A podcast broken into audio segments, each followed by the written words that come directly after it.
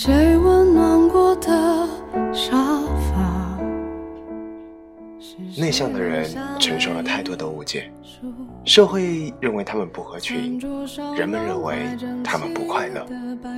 你闻讯而来，我大喜过望。各位晚上好，这里是荔枝 FM 九三六零五，一念之差，游走时间，花都开好了，我是你的主播老 K 先生，我在上海，想在电波那头的你，问一声。晚上好，今天想和大家带来一篇睡前短文，文章的题目为《世界偏爱内向的人》，希望你们能够喜欢。我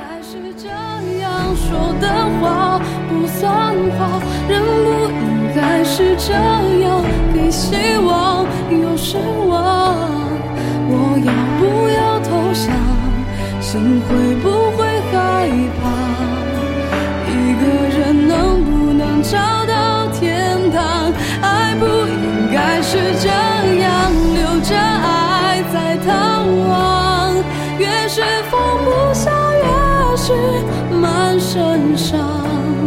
我要不要投降，离开你驻扎的地方，独自。前几天和婶婶视频，问起快要上小学弟弟的近况。婶婶说：“这孩子哪里都好，就是太内向了。”我下意识说：“内向也没有什么不好。”但是婶婶认为，在这个残酷的社会里，你不主动争取，总是不太喜欢和大家接触，很快就会被淘汰。有我婶婶这样想法的人占据了这个社会的大多数，很多人都将内向看作是一个缺点。很多人甚至为自己的内向而感到苦恼，总是想方设法地改变自己。这个世界看起来外向者占据着主导地位，口才好、反应敏捷、交际能力强，这些赞美性的词汇，貌似也都是属于那些外向的人。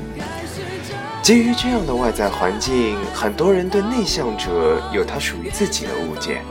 认为内向者不善言辞与社交，自卑无趣，又缺乏丰富的情感。然而事实只是，内向是一种性格。曾经我也因为开朗的性格而沾沾自喜，结识了几位内向的朋友后，才发觉内向性格的人有着数不尽的魅力与优点。相比外向者，他们更能走进别人的内心。把脆弱都隐藏。却还是找不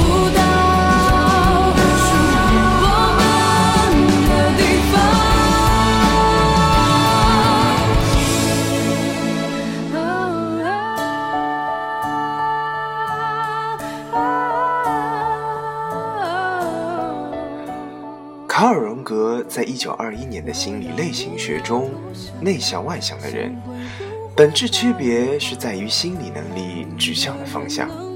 内向的人的能量指向内部，因为他们对于自己内心世界更感兴趣，喜欢独处，喜欢沉浸在自己的世界中。他们不参与很多热闹的聚会，不是因为不能，而是不喜欢。因为相比群居，他们更认为独处是更舒服的方式。我姐姐是一个内向的人，相较于交谈，她更选择喜欢聆听。会不打断地听别人一股脑地说出自己的苦闷，会发现他人忽视的细节，做事的时候会全身心的投入而不被外界打扰。她喜欢画画，没事的时候就喜欢一个人在房间里涂涂画画，在网上结交了一群志同道合的朋友，一起交流作画的心得，分享好用的颜料。最近，他们筹划着一起办了一个。书画工作室。内向不代表孤僻避世，社交方式也不单只有谈话一种。独处只是内向者的生活方式，他们不用说太多的话，做太多事，却能结交挚友，这便是内向者的优势。以为青春就像永不结束的误会。笑过，谁闹过，谁为谁流的泪，买过醉，吃过亏，人生第一次的心碎，还以为无路可退，却已杀出重围。过去的时光凝结成一座纪念碑，亲吻过的，最送过的玫瑰，岁月因此甜美。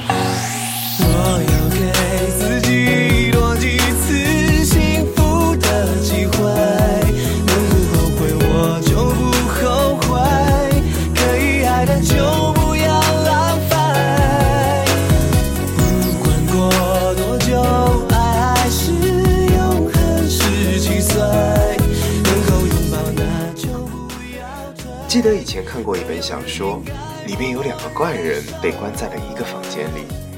监视者一时好奇，这么久的时间，他们甚少交流，为什么看起来却很有默契的样子？有人回答说，在你没有注意到的地方，他们已经交流上了上百次。如果用一个词语来概括内向者，那就是思考者。相较于外向者，他们会先思考再行动，他们会考虑好多事情的始末，了解事。了解清楚外界环境的细节，再做出完美的计划。比如与人交往，内向者会在充分了解对方的喜好后，选择令对方最舒服的方式与之交往。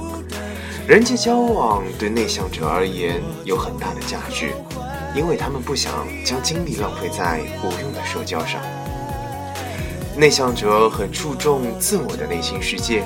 因为喜欢一个时间内专注做一件事情，喜欢一对一的交流，不喜欢类似茶话会似的多人交谈。成为朋友后，大概也是因为交往方式的不够热烈，让很多人会误认为内向者的真心。但内向者是真的不想让太多无声的事浪费了自己过多的精力。内向者的交友方式是一对一的真心换心事，而不是广撒网式的烂交情。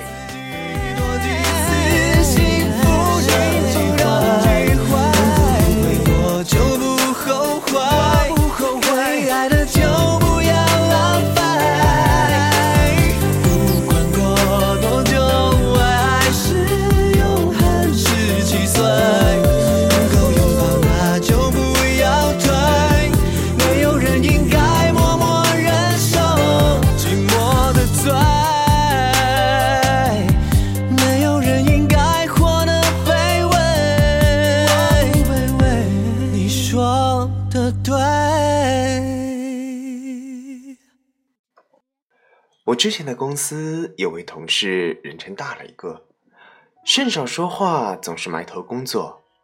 但是每次只要有集体活动，他一直都是最早去的，帮大家准备好零食和水，也会最后一个离开，收拾垃圾、打扫卫生。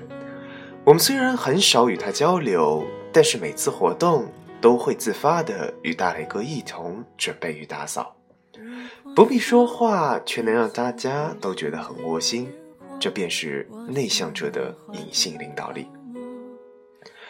社交说到底是情感交流的渠道，而说话玩闹并非是交流的唯一媒介。这个社会上，人们太在意言语表达表达，而忽略了最重要的情感沟通，忘记在哪里看过一句话。人们喜欢用话语来弥补内心的空缺，所以两个人吵架时，彼此说的话大多又大声又很废话。接触越多的人，越会发现，两个人之间出现矛盾，不是因为说话，而是因为不用心。用心是内内向者先天自带的能力，他们善于观察，懂得换位思考，又能注意到很多细小的事情。所以，内向者是低调的领导者。这世界上没有不喜欢社交的人，只是聚会、交谈这类的方式是最受欢迎的，因此导致了人们对内向者的误解越来越深。这个世界最需要的便是用心观察、善于倾听的内向者。苏珊·凯恩在《安静内向性格的竞争力》这本书中说道：“其实内向也不过是与外向相对的一种性格特性，而不是一个需要改变或能改变的心理问题或性格缺陷。